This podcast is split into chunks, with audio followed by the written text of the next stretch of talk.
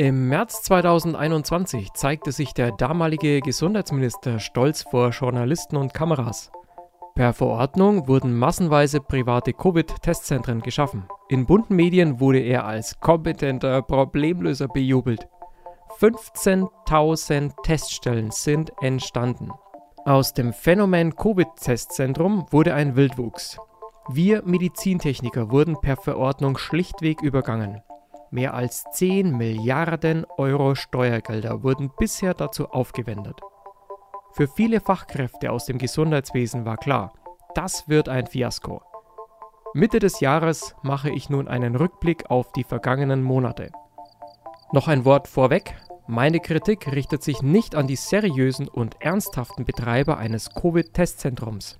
Ich habe in der Pandemie viele Menschen kennengelernt, die ihre Aufgabe verstehen und ernst nehmen. Meine Kritik richtet sich an den Gesetzgeber. Er hat versucht, eine schnelle Lösung durch Ausgabe von viel Geld zu erschaffen. Dabei hat der Gesetzgeber einerseits vorhandene Fachkräfte übergangen, unter anderem in den Bereichen Hygiene, Pflege und Medizintechnik. Übliche Prozesse aus dem klinischen Bereich wurden vollkommen ignoriert. Zugleich sind durch Verwaltungswut neue Probleme entstanden. Das Fiasko mit den dubiosen Testzentren kam und kommt dem Steuerzahler teuer zu stehen. Ich befasse mich beruflich mit dem Service für Klinik- und Pflegebetten und ich kenne das Gesundheitswesen seit meinen Kindheitstagen von innen. Daher ist es mir wichtig, die Häuser in Klinik und Pflege durch wirtschaftliche Lösungen zu begleiten. Leider wurde auch mein Veto zu den Testzentren auf kommunaler Ebene ignoriert. Seit Beginn der Testung sprach und schrieb ich mit Verantwortlichen besonders gegen den Ablauf der Testungen in Schulen. Teils wurden unsere friedlichen Proteste bei uns in Rostal mit Polizeischutz begleitet, eine völlig überzogene Reaktion. In vielen Gesprächen mit Verantwortlichen im Rathaus und Politik bis zur Landes- und Bundespolitik erkannte ich, wir im Gesundheitswesen müssen auf die Verantwortlichen zugehen und ihnen unser Wissen geduldig vermitteln auch wenn wir abgeschüttelt oder in Frage gestellt werden.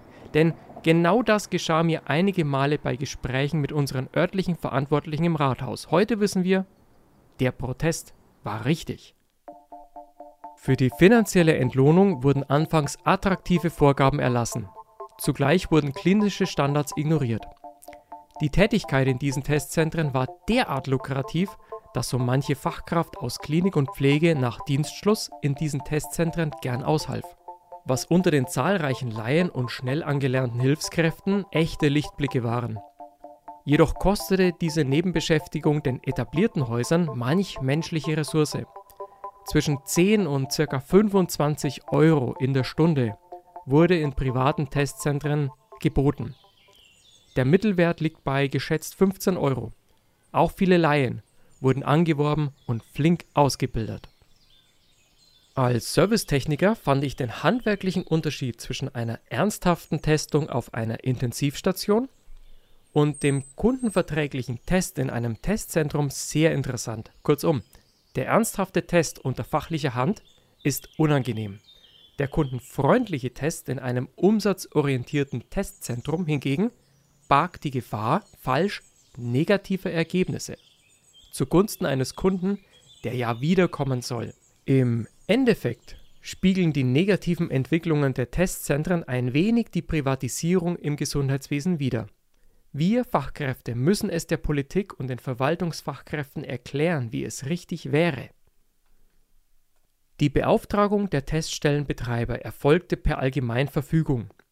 Anfänglich wurde den Betreibern der Testzentren insgesamt über 18 Euro pro Testung erstattet. Eine einfache Eingabe der Menge von Testungen in ein Online-Portal genügte als Nachweis für erbrachte Leistungen. Normalerweise müssen in Deutschland Unternehmer für den Nachweis von Ausgaben Belege sammeln und einreichen. Aber das Einreichen von Belegen für Materialeinsatz war für Betreiber von einem Covid-Testzentrum anfangs nicht notwendig Aufgrund mangelhafter Sorgfalt bei der Gesetzgebung nutzten viele Betrüger diese Goldstunden zur Bereicherung. Im Grundsatz wiederholte der Gesetzgeber hierbei einen Fehler aus dem Open-House-Verfahren, ähnlich wie bei der Maskenbeschaffung. Gewisse Politiker haben versucht, ein komplexes Problem durch Gesetze und viel Steuergeld zu lösen. Schon im Mai 2021 kam es zur Eskalation. Eine Recherche durch WDR, NDR und SZ führte zu massiven Betrugsvorwürfen an einige Betreiber von Testzentren. Ab 1. Juli 2021 wurde die Erstattung der Leistung auf 12 Euro reduziert. Nun wurde die Beauftragung der Betreiber individuell durch den öffentlichen Gesundheitsdienst vorgenommen, anstatt per bisheriger Allgemeinverfügung. Und ab Sommer 2021 wurde die Testverordnung fleißig per weiterer Verordnung in Amtszimmern verkompliziert. An bestehenden fachlichen Problemen ändert der Gesetzgeber nichts. Mir kommt das bekannt vor, denn nach dem gleichen Prinzip wie in Berlin seit Jahren die Vergabe von Aufgaben an Gutachter und Beratungsunternehmen zunimmt, genauso wurde nun in ganz Deutschland versucht, durch neu erschaffene private Testzentren Sicherheit zu schaffen. Anstatt Fachkräfte einzubeziehen und anstatt dass der Gesetzgeber sich selbst mit fachlichen Problemen und Lösungen ernsthaft befasst. Es gibt zahlreiche Faktoren, die zu falsch negativen oder falsch positiven Testergebnissen führen können. Herein. Matteo, amico mio, wie geht es dir? Grüß dich, Alfredo. Ich bin jetzt da mitten in einem Podcast. Äh, ist, es, ist es dringend? Hey Matteo, ist ja ein bisschen dringend. Meine Freundin, die Luigi, möchte eröffnen ein Testzentrum für die Covid. Kannst du mir helfen? Ja, Alfredo, im Prinzip schon, aber du, du musst da einiges beachten und eigentlich ist das mit der Testerei jetzt im Großen und Ganzen vorbei. Also gehen wir mal kurz die vier wesentlichen Punkte durch. Ne? Also wenn du so, so ein Testzentrum eröffnest, dann musst du erst einmal darauf achten, dass du diese Tests nicht zu kalt lagerst. Weil wenn du die zu kalt lagerst, dann kann es zu falsch negativen Testergebnissen führen. Diese ist nicht so schlimm, weil die Kunden, die zu uns kommen in die Pizzeria, die ist es sowieso warm und dann lagere ich die Test in bei Pizzaofen, da ist es schön warm. Also wenn du so ein Testzentrum aufmachst, dann brauchst du Leute, die davon eine Ahnung haben. Also du musst einen ernsthaften Test durchführen. Das heißt nicht bloß vorne im Mund- oder Nasenbereich irgendwie mit dem Stäbchen rumwurdeln, sondern du musst dann wirklich tief rein und da brauchst anatomische Grundkenntnisse auch. Auch wenn du jetzt Leute verletzt oder die Nasenbluten haben oder da verengte Stellen haben, das, das müsst ihr wissen, da müsst ihr vorher Schulung machen. Matteo, das ist nicht so wichtig. Luigi braucht Arbeit. Weißt du, er macht normalerweise gebrauchte Auto und gebrauchte Auto gibt es momentan nicht. Da musst du schauen, wie du momentan Geld verdienst. Also macht Luigi die Idee mit Testerzentrum. Ist phänomenal. Alfredo, ich halte es echt nicht für eine gute Idee. Also, ihr müsst, ihr müsst ja schauen, weißt, Qualitätsstandards einhalten. Es, es gibt so viele Tests, die da im Umlauf sind, die einfach mangelhaft sind. Wir hatten am Anfang das Problem für unsere eigenen Tests im Unternehmen, dass da die Tests, diese Pufferflüssigkeit leer war, dass da Fremdkörper drin waren, die die Tests verschmutzt waren. Ihr müsst da echt aufpassen, wenn ihr ernsthaft da Diagnostik bei Menschen fahrt. Das, das könnt ihr doch nicht, das könnt ihr doch nicht in der Pizzeria machen. Ist ja nicht so schlimm. Bei uns gibt es immer Pizza, Salat, gibt es Prosecco, kannst du machen. Und mit kalten Temperaturen von Anfang musst du keine Angst haben. Bei uns ist es immer warm. Und wenn, wenn pressiere, dann mache ich die Test an Pizzaofen und dann ist immer schön warm für Pizza. Und für Testo. Alfredo, bitte, äh, jetzt, jetzt müssen wir echt einmal ernsthaft miteinander reden. Pass auf, auch die falsch Positiven nehmen zu, wenn die Temperaturen zu hoch sind. Es, ist, es gibt ganz klare Datenlagen aus Studien wenn du diese Tests zu lang lagerst, über 37 Grad, da, da langt auch schon kurzzeitige Lagerung, dann, dann werden die einfach falsch positiv. Und da gab es auch ein klasse Beispiel. Ne? Letztes Jahr in Würzburg, da musste ein Feuerwehrzelt von der Feuerwehr gekühlt werden bei sommerlichen Temperaturen, sonst wären die Leute im Testzelt reihenweise umgefallen.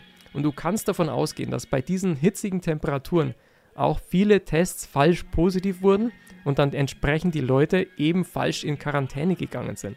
Da müsst ihr wirklich aufpassen. Matteo, du weißt, du kannst mir vertrauen. Ich mache gute Pizza und Luigi macht gute Autos. Und ich bin sicher, wir machen gute Tests. Also, ciao, ciao, Bella. Ja, ciao, Alfredo. Ich, wir sehen uns heute Abend in der Pizzeria. So, ähm, sorry. Wieder zurück zum Thema. Wie, wie macht man jetzt das mit den Antigen-Tests richtig? Wie lagert man die richtig und wie transportiert man richtig? Einige Gesundheitsbehörden haben vom, vom Betreiber des Covid-Testzentrums eingefordert, den Temperaturverlauf bei der Lagerung zu dokumentieren. Das bringt jedoch wenig, wenn die Antigen-Tests vorher in Überseekontainern transportiert wurden, ohne eine Temperaturmessung.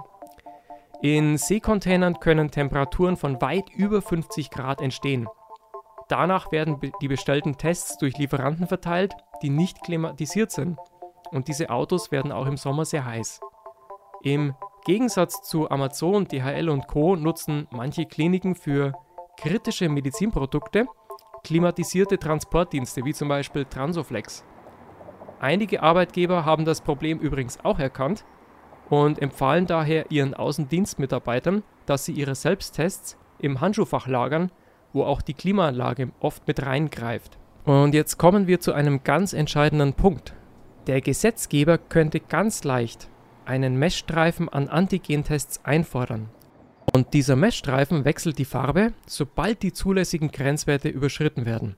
Aus meiner Sicht ist da ein Limit zwischen 5 Grad Celsius und maximal 35 Grad Celsius denkbar. Bevor ich jetzt zu dem Thema Kosten und teure Fehler komme, möchte ich mich kurz bei Gotthilde bedanken. Die Gotthilde arbeitet bei uns in der Buchhaltung, auch wenn sie weit über 90 ist und ist wirklich topfit im Kopf. Servus, was ist? Gotthilde, mach nicht weiter, alles gut. Ich wollte bloß sagen, Dankeschön, dass du da Recherche für uns gemacht hast.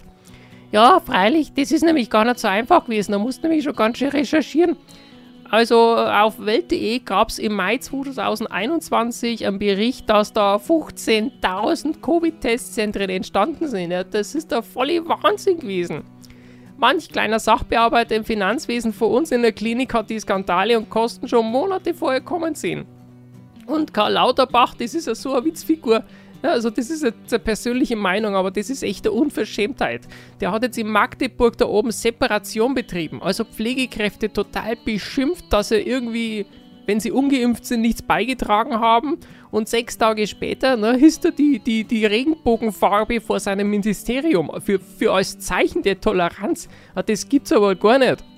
Ja, Gotthilde, da, da gebe ich dir schon recht, aber das ist jetzt echt kein Bestandteil dieses Podcasts. Das finde ich schon, weil wir in den Kliniken, wir haben ja ganz andere Probleme. Weißt du, es gibt so viele Leute, die hocken jetzt mit der Bank zusammen, dass die Finanzierung von den Kliniken weiterläuft. Also manche Kliniken müssen jetzt echt schauen, dass sie da einen Kredit kriegen und ihr, ihre, ihre Tätigkeit da weiterfinanzieren. Es, es sind da im, im Gesundheitsministerium so viele Fragen offen, gerade bei der Finanzierung. Und, und du weißt da, also das ist mir jetzt auch, wenn ich schon über 90 bin, so wichtig, dass das immer alles bezahlt ist. Gotthilde, ich, ich gebe dir da vollkommen recht, weil im Endeffekt haben wir das jetzt seit über 30 Jahren, dass unser Gesundheitswesen da ausglutscht wird und ich sehe auch die Gefahr, dass, dass wir da an eine finanzielle und personelle Belastungsgrenze kommen. Und ich erinnere mich jetzt auch an, auf einen Artikel auf Welt.de im April 2022. Da gab es eine beeindruckende Zwischenrechnung. Demnach hat das Testwesen allgemein, also diese Testzentren, dem Steuerzahler 12 Milliarden Euro gekostet. 12 Milliarden Euro für Covid-Tests. Und wenn du das einmal runterrechnest, gell, das entspricht ca. 145 Euro pro Einwohner in Deutschland. Ja, genau, genau, das habe ich nämlich auch ausgerechnet. Und wenn du das jetzt rein rechnerisch betrachtest, gell, dann, dann hat sich jeder Bundesbürger, von die 83 Millionen Bundesbürger, hat sich da jeder zehnmal in einem Covid-Testzentrum testen lassen. Stimmt, Gotthilde, vollkommen richtig. Das ist auch meine Rechnung. Und momentan gibt es laut Welt.de 650 Ermittlungsverfahren, die laufen in Bezug auf Abrechnungsbetrug bei diesen Covid-Testzentren. Und sogar vom Bundesrechnungshof kam fundamentale Kritik an der finanziellen Gestaltung dieser Covid-Testzentren. So, jetzt wird es wieder ruhiger. So ein Podcast neben der normalen Arbeit zu machen, ist echt oft nicht einfach. Zurück zum Thema. Ende Juni 2021 verkündete Karl Lauterbach, dass künftig für nicht berechtigte Personen ein Unkostenbeitrag von 3 Euro für den Bürgertest zu bezahlen ist. Sofern jemand weiterhin kostenfrei berechtigt ist, muss er dazu ein Formular ausfüllen, natürlich auf Papier. Der geforderte Betrag von 3 Euro für die Eigenbeteiligung kann gemäß Lauterbachs Aussage auch per EC-Karte bezahlt werden. Und dazu ein kleiner Funfact am Rande. Die aktuellen Transaktionskosten für eine EC-Zahlung für den Betreiber betragen ca. 10 bis 25 Cent. Und außerdem ist überhaupt noch nicht klar bei den meisten Testzentren, dass die jetzt diese Zahlung anbieten müssen. Außerdem bleibt so mit dabei, wir bekämpfen ein medizinisches Problem weiterhin mit Zettel und Stift. Wir setzen die Testung symptomloser Menschen unter teils fragwürdiger fachpraktischer Qualität fort und subventionieren die Testung weiter mit Steuergeldern, während zugleich die Berechtigung total verkompliziert wird. Außerdem erhält das private Covid-Testzentrum nun zusätzlich private Informationen und verstärkt Zugriff auf Bar- oder Cashmittel der Getesteten. Hierdurch entstehen neue Möglichkeiten zum wirtschaftlichen Betrug, wobei manches Covid-Testzentrum schon lange Extraleistungen anbietet, wie zum Beispiel Urkunden in weiteren Sprachen gegen Aufpreis von bis zu 10 Euro oder die Bestimmung weiterer Laborwerte, wie zum Beispiel der Vitamin D-Spiegel am Testzentrum beim Flughafen Nürnberg. Immerhin gab manch findiger Gastwirt beim Covid-Testzentrum ein Getränk aus. Oder er erteilte Rabatt beim anschließenden Konsum von Speisen. Manches Testzentrum bot beschleunigte Testung per PCR-Test zu horrenden Preisen an. Findige Betreiber beschafften sich dazu über Online-Portale Geräte aus Fernost und diese Geräte kosten in Asien zwischen 10 und 20.000 US-Dollar. Für eben diese beschleunigte PCR-Testung wurden Preise von deutlich über 100 Euro verlangt und teils sogar erheblich mehr. Im Endeffekt ist es so, aus der Not von Menschen wurde Kapital geschlagen. In Kliniken ist das Management der Geräte Aufgabe der Medizintechnik. Dies dient der Qualität für medizinische Leistungen. Im normalen Gesundheitswesen gibt es Kontrollstellen für die Abrechnung von erbrachten Leistungen. So wie es auch bei uns mit der Gotthilde der Fall ist. Der Gesetzgeber müsste die Preisgestaltung limitieren, Wucher vermeiden und hohe Standards für die Qualität einfordern. Eine Verbesserung der bisherigen medizinischen Abläufe durch den Gesetzgeber fehlt weiterhin. Äh, kleine Randnotiz noch. In einem Interview mit dem Tagesspiegel im März 2020 meldete sich Herr Land zu Wort. Herr Land ist Inhaber der Firma TIB Molbiol in Berlin. Er entwickelt medizinische Tests und seiner Meinung nach kostet ein Test auf Covid in der Herstellung ca. 2,50 Euro. Den Link gebe ich euch in unserem Blogbeitrag. Als nächstes schauen wir uns das Ganze nochmal aus Sicht der Umwelt an. Das Covid-Testzentrum aus Sicht der Umwelt. Dazu habe ich Hausmeister Ewald eingeladen, der bei uns für den Bereich Abfallmanagement beauftragt ist. Grüß dich, Ewald. Ja, servus, servus miteinander, ich bin der Ewald. Es ist, es ist ja folgendermaßen, also die Entsorgung von Krankenhausmüll, die erfolgt in Kliniken teils über spezielle Unternehmen.